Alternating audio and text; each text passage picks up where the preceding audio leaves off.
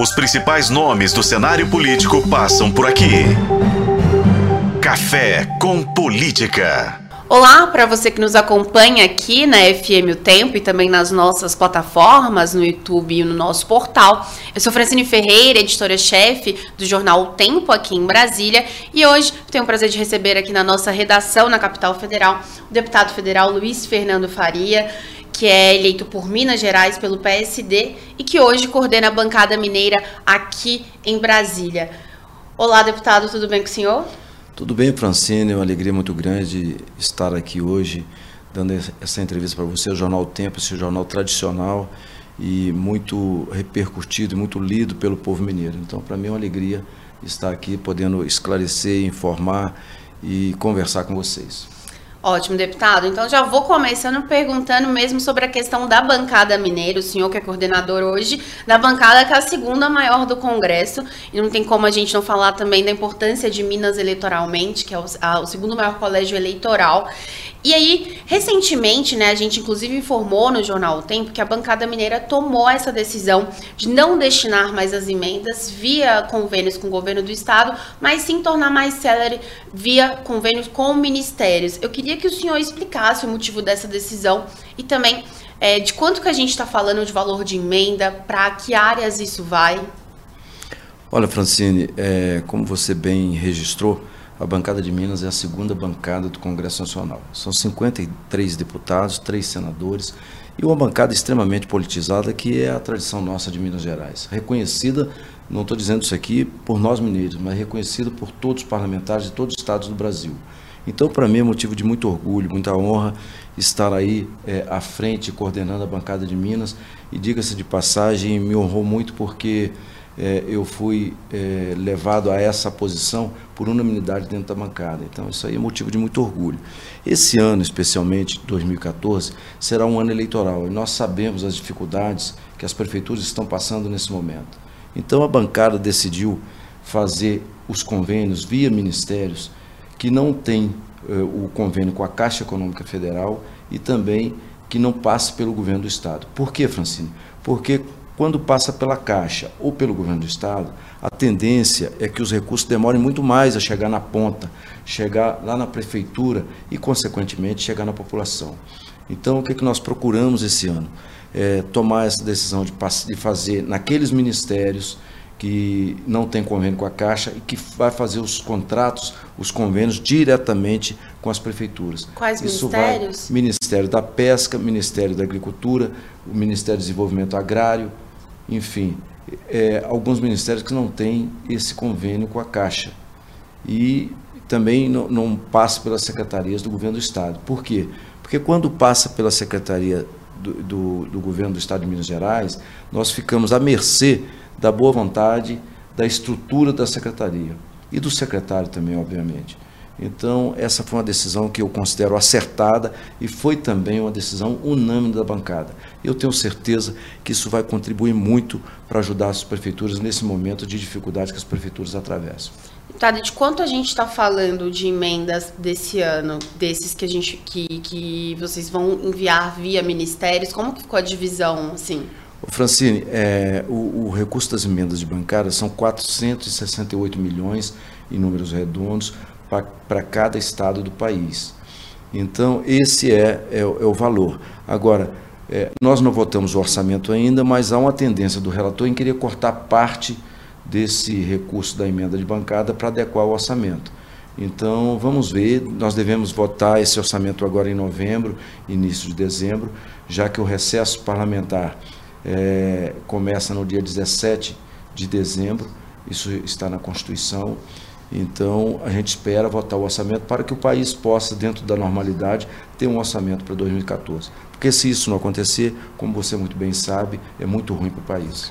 Deputado, ano eleitoral em relação a essa decisão da bancada também conta, porque querendo ou não é dividir os louros de certa forma com, com o governo também, né? Já que as emendas são de indicação aqui em Brasília. Sem dúvida nenhuma, o Francine, isso vai dar mais liberdade ao prefeito é, tomar a decisão política que melhor lhe convier. Então, ele não ficará amarrado é, às decisões do governo do Estado. Portanto, ele terá muito mais liberdade. A gente compreende que no ano eleitoral, quanto mais liberdade os prefeitos, as lideranças políticas tiverem para tomar suas decisões em benefício dos municípios, é melhor. Então, é claro que foi observado também essa questão.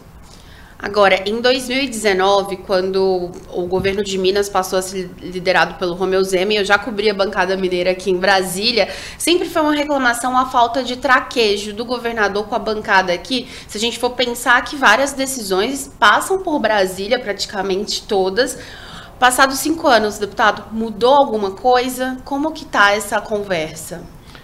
Francine, é, eu poderia dizer aqui nesse momento que, por enquanto, não mudou nada. Houve uma iniciativa na sexta-feira agora passada, portanto, quatro dias, né, quatro dias antes, é, de uma iniciativa do, do governador Romeu Zema mandar um ofício para o senador Rodrigo Pacheco, presidente do Congresso Nacional. É, é importante registrar isso porque pela segunda vez na nossa história, nós temos um presidente do Congresso Nacional. Há muitos anos nós não tínhamos. Então Minas poderia estar surfando na onda, poderia estar tendo a ajuda aí do presidente do Congresso Nacional, que é um mineiro, conterrâneo nosso, uma pessoa que tem a maior das, das, boas, vontades de poder estar ajudando o governo do Estado. Infelizmente, passados cinco anos, agora na sexta-feira, que o Rodrigo recebeu um ofício do governador pedindo ajuda na, na negociação da dívida, que nós sabemos que está num patamar absurdo, está quase levando o Estado a ser inviável. Então, é, ontem eu tive, uma, reunião com o senador Rodrigo Pacheco, tratando dessa questão. Estamos começando a conversar para ver como nós vamos tratar essa questão da dívida para ajudar o, o Estado de Minas Gerais. E essa questão da dívida, que a gente está falando de uma dívida bilionária, né, de mais de 160 bilhões de reais, é uma dívida com a União, então a negociação também passa por aqui, não só pelo Ministério da Fazenda, comandado pelo Fernando Haddad, mas pelo próprio presidente Lula também. Inclusive, o Pacheco encontrou com o Lula em menos de uma semana por duas ocasiões para tratar sobre esse assunto, né? Agora, deputado, existe não conversar com o presidente da República, é, você como sendo governador, porque é sabido que o governador Romeu Zema, ele apoiou né, o ex-presidente Jair Bolsonaro, só que a partir do momento que o petista entrou no poder, que o Lula entrou no poder, não se teve, não se viu esse diálogo. Tem como é, fazer política conseguir dinheiro para o Estado não conversando com o presidente? Olha, eu aprendi nesses 28 anos de vida pública que eu é, tem um mandato, que passadas as eleições tem que virar a página e nós temos que olhar para os estados, para os municípios e para a população. Você tem que governar para todos. Infelizmente, essa questão política é, tratada de forma como o governador Zema trata, ela é muito estranha. Ela é muito estranha. É, o governador me parece que não sabe separar bem o momento que, que é, passadas as eleições, que ele tem que procurar o presidente da República, porque nós sabemos, como você muito bem colocou, as grandes decisões, a maior parte do recurso está aqui. Então, o, os governos do Estado são dependentes do governo federal.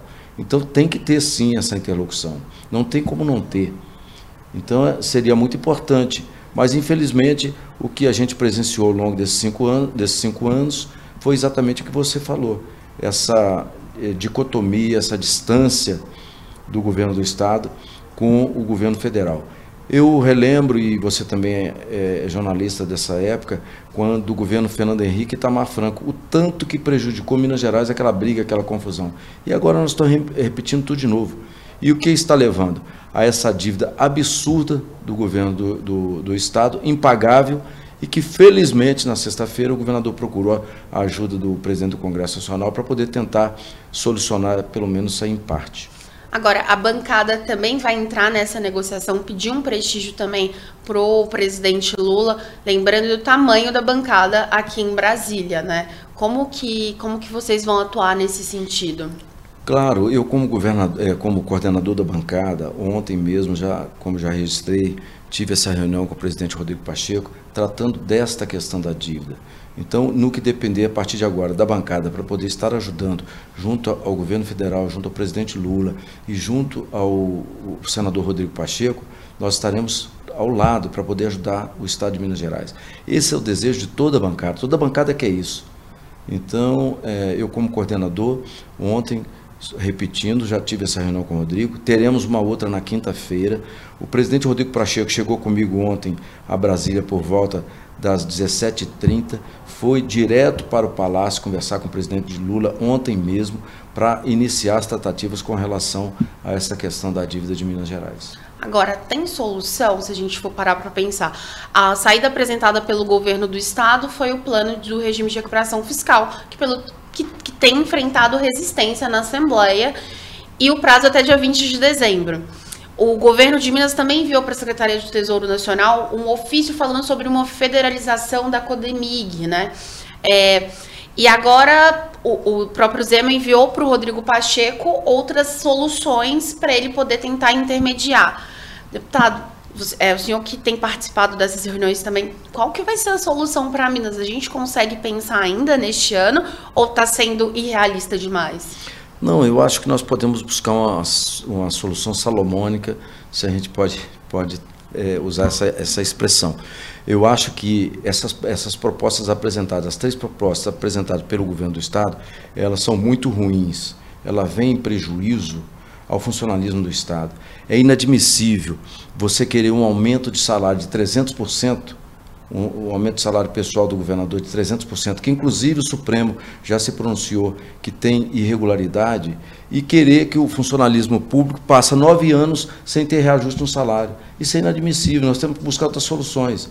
E a partir de agora, Francine, nós vamos cuidar disso. A bancada de Minas e o presidente do Congresso Nacional vai, é, a pedido agora do governador, com esse ofício que ele encaminhou na sexta-feira, nós vamos tentar começar a conversar com o Ministério da Fazenda, o Ministério do Planejamento e com o próprio presidente Lula para buscar uma solução, mas que uma solução que ajude o Estado de Minas Gerais sem prejuízo é, ao, ao funcionalismo do Estado. Essas soluções podem é, adiantar algum algo que tem sido discutido ou ainda está muito prematuro? Não, é prematuro, Francisco. Nós estamos aí ainda pensando o que a gente pode propor e, e também trocando ideia com o governo federal. Mas essa ideia que você deu aqui de dar indação de pagamento é, alguns ativos do governo do estado, essa é uma ideia que nós podemos colocar na mesa.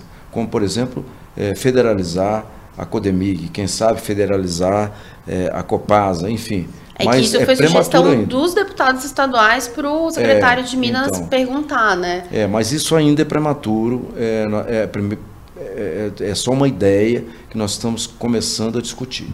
Tá. E o PSD, a gente sabe que faz parte da bancada da base de apoio do Zema na Assembleia, né? É, como que tá isso em relação? Tem algum tipo de estranhamento? É, já que, o, que esse plano de regime de recuperação fiscal tem sido, tem sido questionado, né?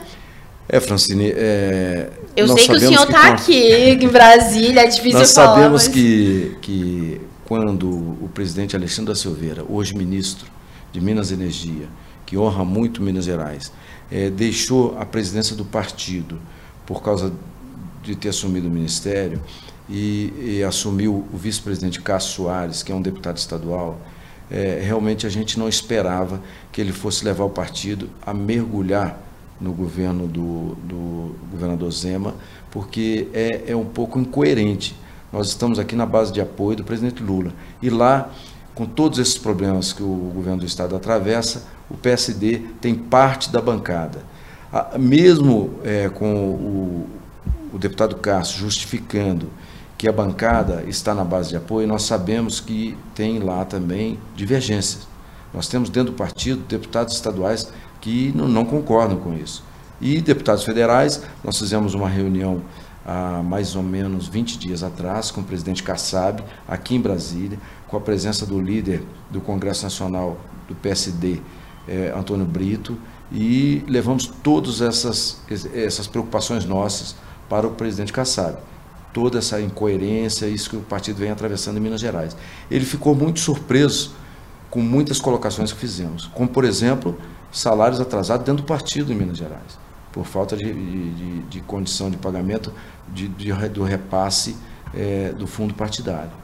Então, a situação do partido lá não é boa e há, sim, uma divisão muito grande da, da bancada, mesmo o presidente atual, o Cássio Soares, dizendo que não há, mas tem. E como é que, o, é, ano que vem, eleições municipais, como que o PSD vai chegar nessas eleições aí? Vai chegar dividido? Isso nós discutimos com o presidente Kassab. Hoje está dividido. Isso é muito ruim para o partido.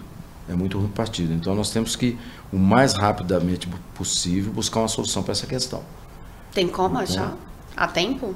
Nós dependemos muito do presidente Kassab. Ele toma a decisão, ele tem que refletir e ver o que, que ele tem que fazer em Minas Gerais, porque realmente está dividido. Está muito ruim o ambiente, o clima dentro do partido. Até... Isso é, é um fato verídico, não, não tem como fugir. Desculpa até ter interrompido o senhor, mas até falando da Prefeitura de Belo Horizonte, né? O senhor, por exemplo, já falou publicamente, né, de um apoio aí ao presidente da Câmara de BH, Gabriel Azevedo, mas ao mesmo tempo o Cássio Soares já indicou um apoio ao FUAD, né? É, isso também faz parte do que foi levado ao Kassab? Como que tá? Não, na verdade, o que eu fiz foi um convite para o Gabriel Azevedo ingressar no PSD. Né? Agora, com relação ao prefeito Fuad, nós fizemos uma reunião na sede do partido algum tempo atrás, há mais ou menos uns 90 dias atrás, em que eu, na, naquele, naquela oportunidade, falei com ele que não entendia ele entregar a prefeitura é, para o, o, o, secretário Marcelo Aro, porque ele, ele, entregou praticamente cinco secretarias para, para o governo do Estado. E nós estamos no outro, nosso projeto político é outro. Então é incoerente por parte do nosso partido fazer isso. E o prefeito alegou que por causa da governabilidade ele teria que, que tomar essa decisão. E agora mais do que isso, Francine, ele entregou foi para todos. Então, no meu entendimento, o, o prefeito Fuad hoje é rainha da Inglaterra, ele não governa nada. Ele entregou para vários partidos a prefeitura de Belo Horizonte. Então ele não tem mais o comando, no meu entendimento. E isso das eleições municipais vai impactar também lá em 2026, né, quando a gente fala de governo de Minas. Sem dúvida nenhuma, a prefeitura de Belo Horizonte é extremamente importante no projeto político para 2026. Então esta é a nossa preocupação daqueles que participam, que está é, comungando com o projeto político para 2026. Nós teremos candidato em 2026. O PSD terá um candidato em 2026 que passa é, pela Prefeitura de Belo Horizonte. É extremamente importante nós temos a, a, Prefeitura de Belo Horizonte, porque ela tem, além da própria Prefeitura ser a maior do Estado de Minas Gerais, a Prefeitura da capital do nosso Estado, ela tem também uma influência em toda a periferia, todo ali o entorno de Belo Horizonte, várias cidades do entorno de Belo Horizonte, como, por exemplo, Contagem, Betim, Iberité, enfim, é, várias outras. E quando o senhor fala que vai ter nome, é o Rodrigo Pacheco? Lembrando que na última semana ele ele, descar ele descartou, ele não descartou a possibilidade, mas ele falou, oh, agora eu tô focado aqui. O estilo dele mesmo, né, mineiro de, de falar sobre o assunto. É, vai ser ele? É, é, todo mundo político de Minas Gerais e o povo de Minas Gerais sabe da minha posição. O meu desejo pessoal é que o Rodrigo Pacheco assuma o governo do Estado de Minas Gerais, pelo seu preparo, sua competência, seu equilíbrio, sua, sua, é, seu relacionamento, enfim por tudo aquilo que nós, nós conhecemos da trajetória, da pequena e, e, e, e de su, muito sucesso trajetória do presidente Rodrigo Pacheco. Então, o meu desejo pessoal é esse. Agora, é claro que essa definição é uma definição pessoal, passa por ele. Então, ele está mais animado agora. Eu estou acreditando muito que ele será o nosso candidato e estou apostando é, que Minas Gerais, a partir da eleição de 2026, possa ter dias melhores.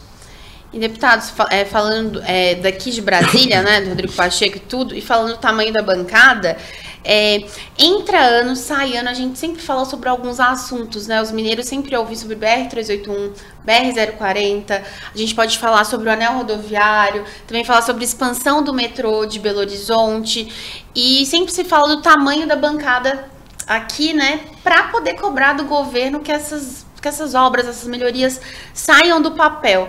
Já não era para isso ter saído do papel, deputado? Como que está essa articulação agora? Olha, é, é, nós conseguimos, no ano de 2013, é, multiplicar o orçamento do DENIT de Minas Gerais por seis vezes. O ano de 2022, Minas Gerais teve um orçamento de 265 milhões, se não me falha a memória, em torno disso, para o DENIT. Esse ano nós temos 1 bilhão 680 milhões para o, o DENIT aplicar na malha rodoviária federal de Minas Gerais. É, é, houve um problema na demora da nomeação do superintendente, que foi nomeado no mês de julho. Então, eu estive uma reunião com ele a semana passada, Francine, aqui em Brasília, recebi ele no meu gabinete, tratando dessas questões, e realmente ele, ele terá dificuldade de gastar todo esse dinheiro do orçamento de 2023 que é 1 bilhão 680, conforme eu disse. Mas ele está acelerando o processo, é uma pessoa muito preparada, competente, está com muita vontade. Eu estou acreditando muito que vai melhorar muito a malha rodoviária federal de Minas Gerais nesse ano para o ano que vem. E, e com relação à BR-040, ele me disse, e conversei também na NTT, que no início do ano ela será licitada naquele trecho mais, é, mais precário, que é aquele de Juiz de Fora a Belo Horizonte. Então, me garantiram que será licitado entre janeiro e fevereiro. E a 381 já está com data marcada. Está com data marcada que me parece que agora é no início de dezembro. E metrô é um assunto de Belo Horizonte? Metrô é, é, é um assunto de Belo Horizonte com o prefeito que não sei como é que está a interlocução, porque também não traz essa questão para nós para a bancada de Minas. Tem algumas outras demandas que também está na mira da bancada agora, deputado, para sair do, do papel? Não, a, a, bancada ela pegou esses recursos de, de, de esses recursos da, ban, da bancada, esses 468 milhões que nós já é, citamos aqui, e aplicou nas prefeituras diretamente, fazendo injeção direta na prefeitura. Então, esse era o objetivo da bancada. Nós conversamos com o presidente Rodrigo Pacheco, que tem direito a uma emenda, cada senador tem direito a uma emenda impositiva, e, o, e convencemos o presidente Rodrigo Pacheco a colocar nas, é, nas universidades federais de Minas Gerais. Então, ele vai colocar em torno de 200 milhões dessa emenda impositiva dele no ensino, na educação de Minas Gerais, via universidades federais e institutos federais, FEDs. Né? Então, essa é a contribuição que a bancada de Minas vai dar diretamente, tanto à educação quanto à saúde e, e também na infraestrutura dos municípios de Minas Gerais. Deputado, para a gente finalizar, eu queria falar sobre governo Lula. O PSD faz parte né, da base de apoio aqui no Congresso. E a gente tem, tem temas econômicos importantes sendo discutidos, né? A reforma tributária foi, foi aprovada, é, tem a questão da meta fiscal. Eu queria perguntar para o senhor justamente sobre, primeiro, do campo de vista econômico, é, a LDO vai ser aprovada com déficit zero ou quase a zero, que é, quando, que é o que pretende Fernando Haddad? Olha, eu, eu não estou participando diretamente dessa discussão, então eu não, não saberia te informar, mas eu estou na expectativa de que a reforma tributária que nós votamos e que voltou para a Câmara é, e que com certeza será aprovada até o final do, dessa, de, desse ano, com certeza, ela é extremamente importante para o desenvolvimento do nosso país. Eu estou, conforme já disse aqui no início, há 28 anos na vida pública com mandato. Desde o dia que eu entrei, Francine, eu vejo falar na reforma tributária. E ela nunca aconteceu. E agora, é claro que ela tem problemas, é claro que ela não foi aprovada da forma como a gente desejava, mas foi a reforma possível. E eu tenho certeza que foi um avanço muito grande.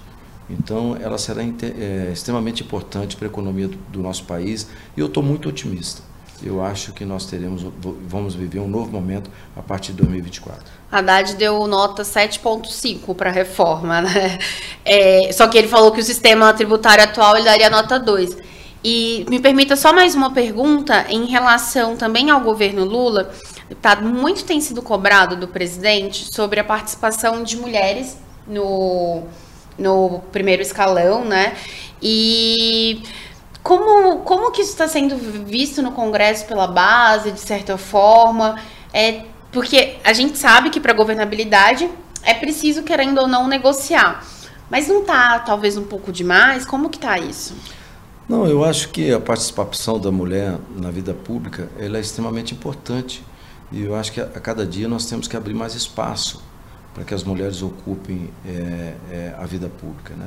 Eu trabalho com essa perspectiva, onde eu posso influenciar nos meus prefeitos, nas minhas é, indicações, eu procuro sempre estar atento a essa questão da participação das mulheres. Então eu acho o presidente Lula, quando nomeou o primeiro escalão no, no, na sua posse, ele realmente prestigiou bastante as mulheres. E agora está tendo uma redução. Mas eu acho que ele deve estar atento a isso e, e deve recompor a partir de janeiro. Na minha avaliação, deverá ter novamente uma reforma ministerial em janeiro e fevereiro e estou na expectativa que ele possa recompor e reconduzir mulheres a cargos importantes do nosso país.